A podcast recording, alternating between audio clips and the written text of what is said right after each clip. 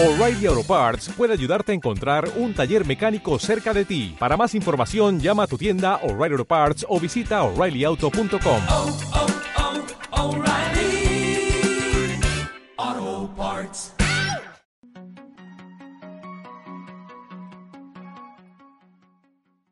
En este último vídeo referido a los restos de ajuares funerarios hallados en las distintas tumbas de época ramesida,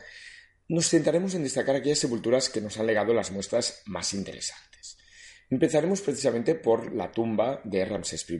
la KV-16, que, como sabemos, es el fundador de la decimonovena dinastía. En esta, además del famoso gran, eh, sarcófago de granito rojo inacabado, fueron halladas eh, algunas piezas de madera especialmente interesantes. De hecho, eh, fueron halladas tanto un par de piezas en la cámara sepulcral de la misma eh, con, de aspecto antropomorfo y de tamaño natural, como un grupito de estatuas antropozoomorfas.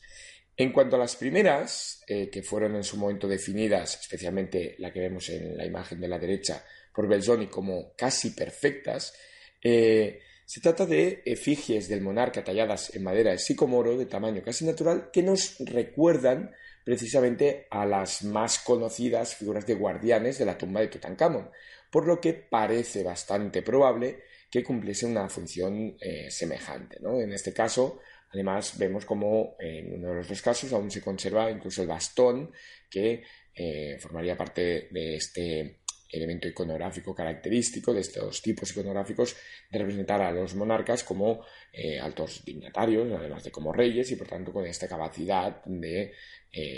ordenar, de comandar, y por tanto como seres especialmente dignos junto a su vertiente eh, cuasi divina. ¿no? Además podemos ver también que los ojos eh, hoy están vacíos, pero es casi seguro que debieron estar incrustados por, eh, por piedras eh, preciosas, por elementos de gran valor que con el tiempo fueron sustraídos y, y, por tanto hoy en día perdidos. Por otro lado estarían este otro grupito de cinco eh, estatuillas que eh, son seres, se ha convenido en definir como seres del más allá. De hecho, el problema fundamental es que son figuras talladas de madera, pero que no presentan inscripción alguna, por lo que no tenemos una gran seguridad en su identificación. De hecho, hay incluso una discrepancia en considerar si se trata de seres que proceden del imaginario autóctono egipcio o si por contra se trata de imágenes eh, prestadas procedentes del Próximo Oriente. Ah, en cualquier caso, lo que se puede observar es que se trata de figuras sedentes con eh, cuerpo humano, de ahí la denominación de antropozoomorfas, puesto que su cabeza es una cabeza eh, animal, ¿no? Puede ser, eh, podemos ver como hay carnero, hipopótamo, un halcón, eh, una especie de como de ave también, y una tortuga. En cualquier caso, estas figuras que, como digo, no existe un cierto consenso en considerar exactamente qué es lo que debían representar o a quienes debían representar, parece que no es demasiado difícil pensar que se trataría de figuras eh, apotropaicas, ¿no? con una función eh, profiláctica, una función protectora, entre otras cosas porque los distintos animales representados en el eh, panteón egipcio, tanto si se trata de seres eh, fantásticos o de semidioses o de genios, llamémosle como queramos, como si se trata de dioses, eh, digamos que presentan esta forma animalística eh, que aquí encontramos y que acostumbra a relacionarse con estos elementos de protección, de regeneración y por tanto elementos eh, deseables en una tumba. ¿no? Y por tanto, en estos dos casos, por ejemplo, que se ven de la forma de tortuga a mano izquierda o de carnero a la derecha, no costaría demasiado pensar que se trata de unas figuras que buscan una protección, una regeneración eh, del propio monarca, que sería el que acompañaría. ¿no? Vemos en la foto de arriba a la derecha una vista de esta cámara sepulcral con el sarcófago de granito inacabado y eh, las eh, piezas que estamos comentando se encontraron cercanas al mismo. Por otro lado, tenemos otra de las tumbas especialmente interesantes, de hecho ya hemos hablado de ella anteriormente, que es la KV-17 o la tumba de Seti I. Dejando a un lado la espectacularidad de las pinturas murales de la misma, que ya han sido comentadas, eh, nos ha legado esta tumba un elemento que también en su momento ya mencionamos, como es un maravilloso y delicadísimo eh, sarcófago, eh, probablemente uno de los más espectaculares entre los conservados de la civilización egipcia, realizado en calcita o alabastro egipcio. Tiene una forma antropomorfa y muestra un relieve muy delicado, muy bien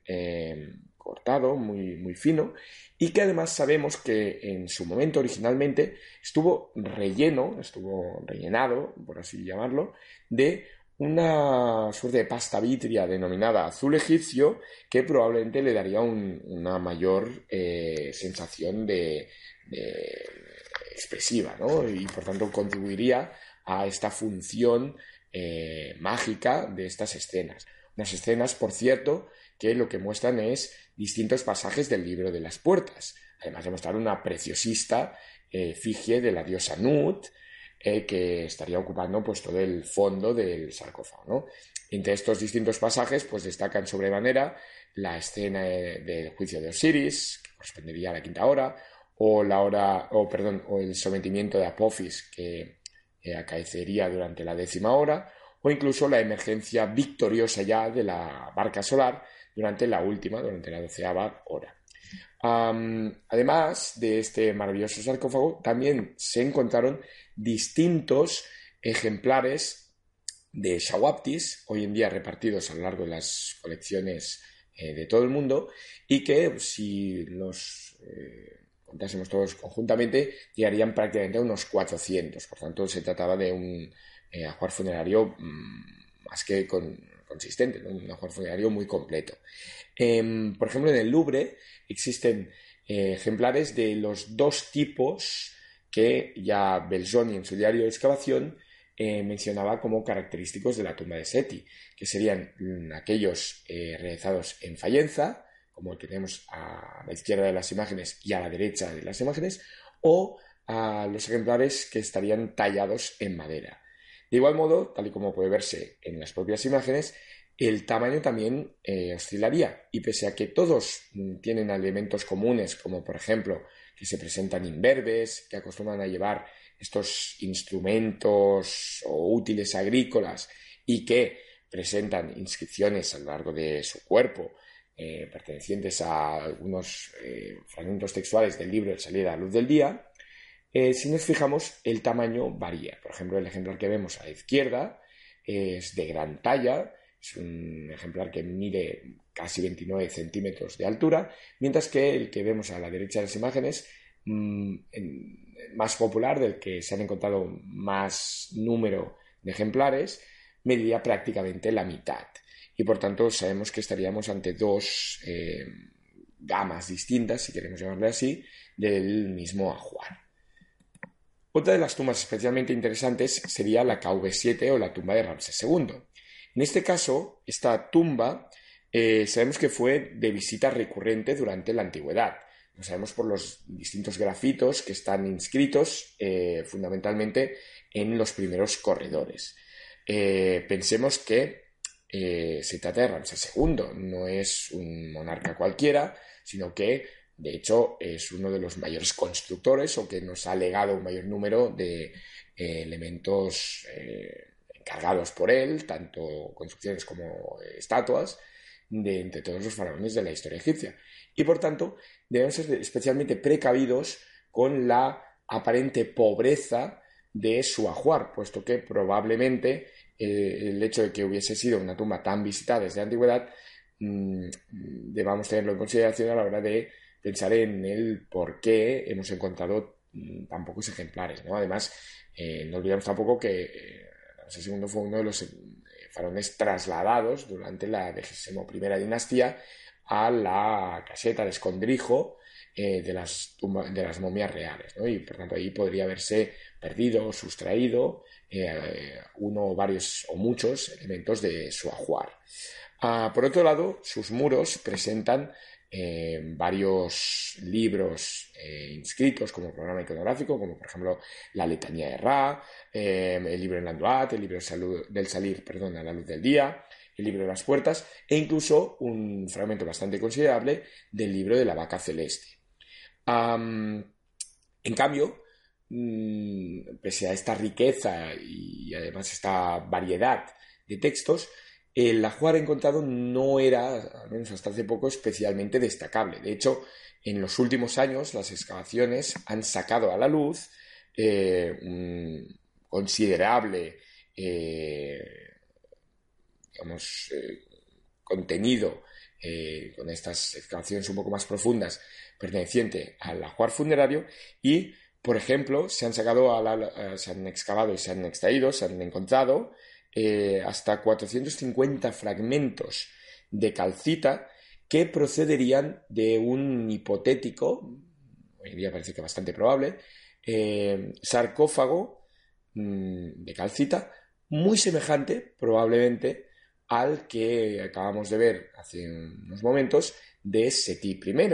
Y por tanto, debemos pensar que la decoración que llevaría eh, grabada,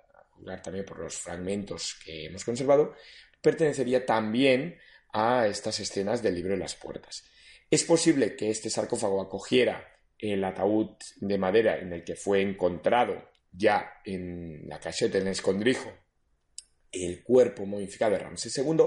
o es posible que este otro eh, ataúd eh, de madera fuese en realidad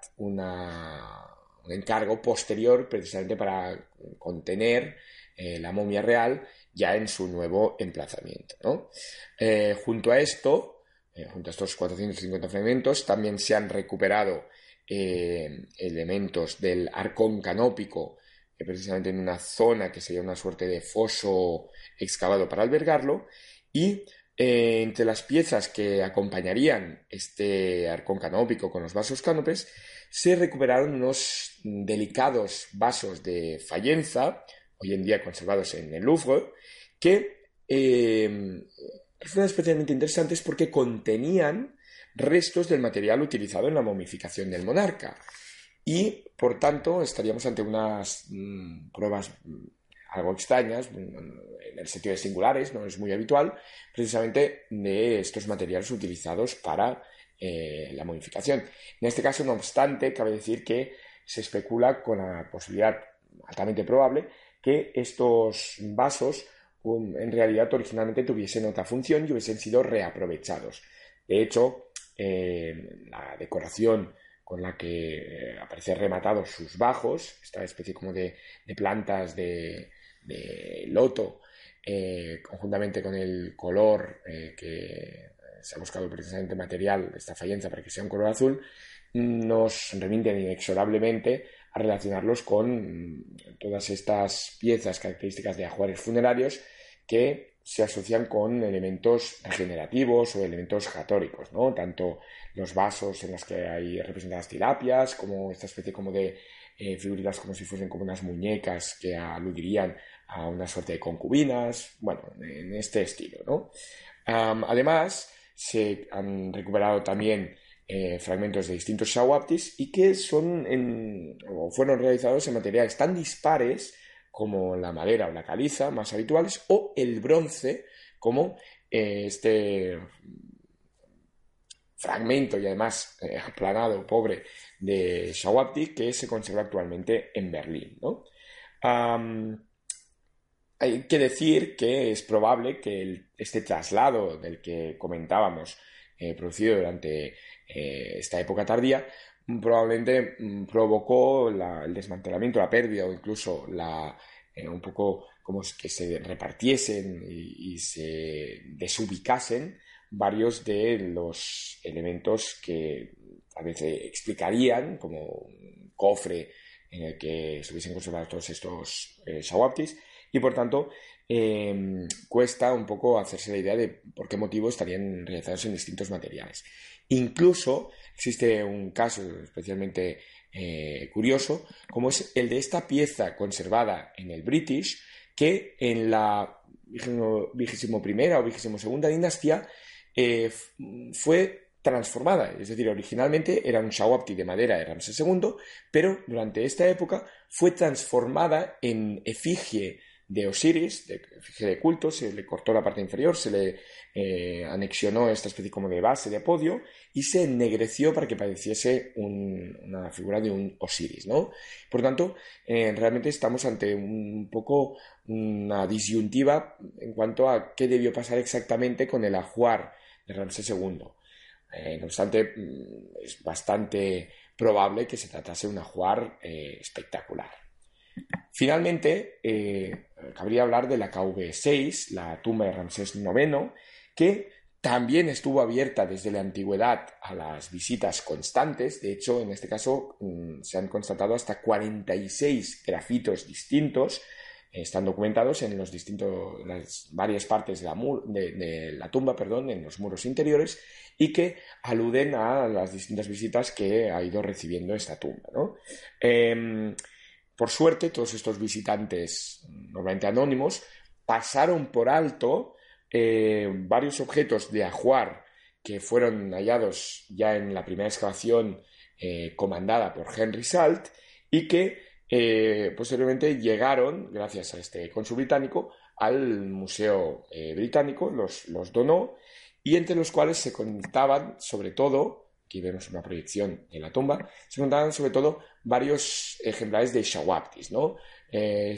que en este caso podemos ver que nuevamente está tintado con una especie de bitumen, ¿vale? Y que es probable que aludiese a algún tipo de acto cultural parecido al que acabamos de comentar que se llevó a cabo con el de eh, Ramsés II, ¿no? Eh, de igual modo, también se encontró estatuillas de tamaño natural, también parecida que hemos visto al principio de este vídeo y que se ha convenido siempre que sería una suerte de estatua para el K, más que nada por el tamaño natural de, la misma. Y eh, se encontraron también eh, varios ejemplares de óstraca distintos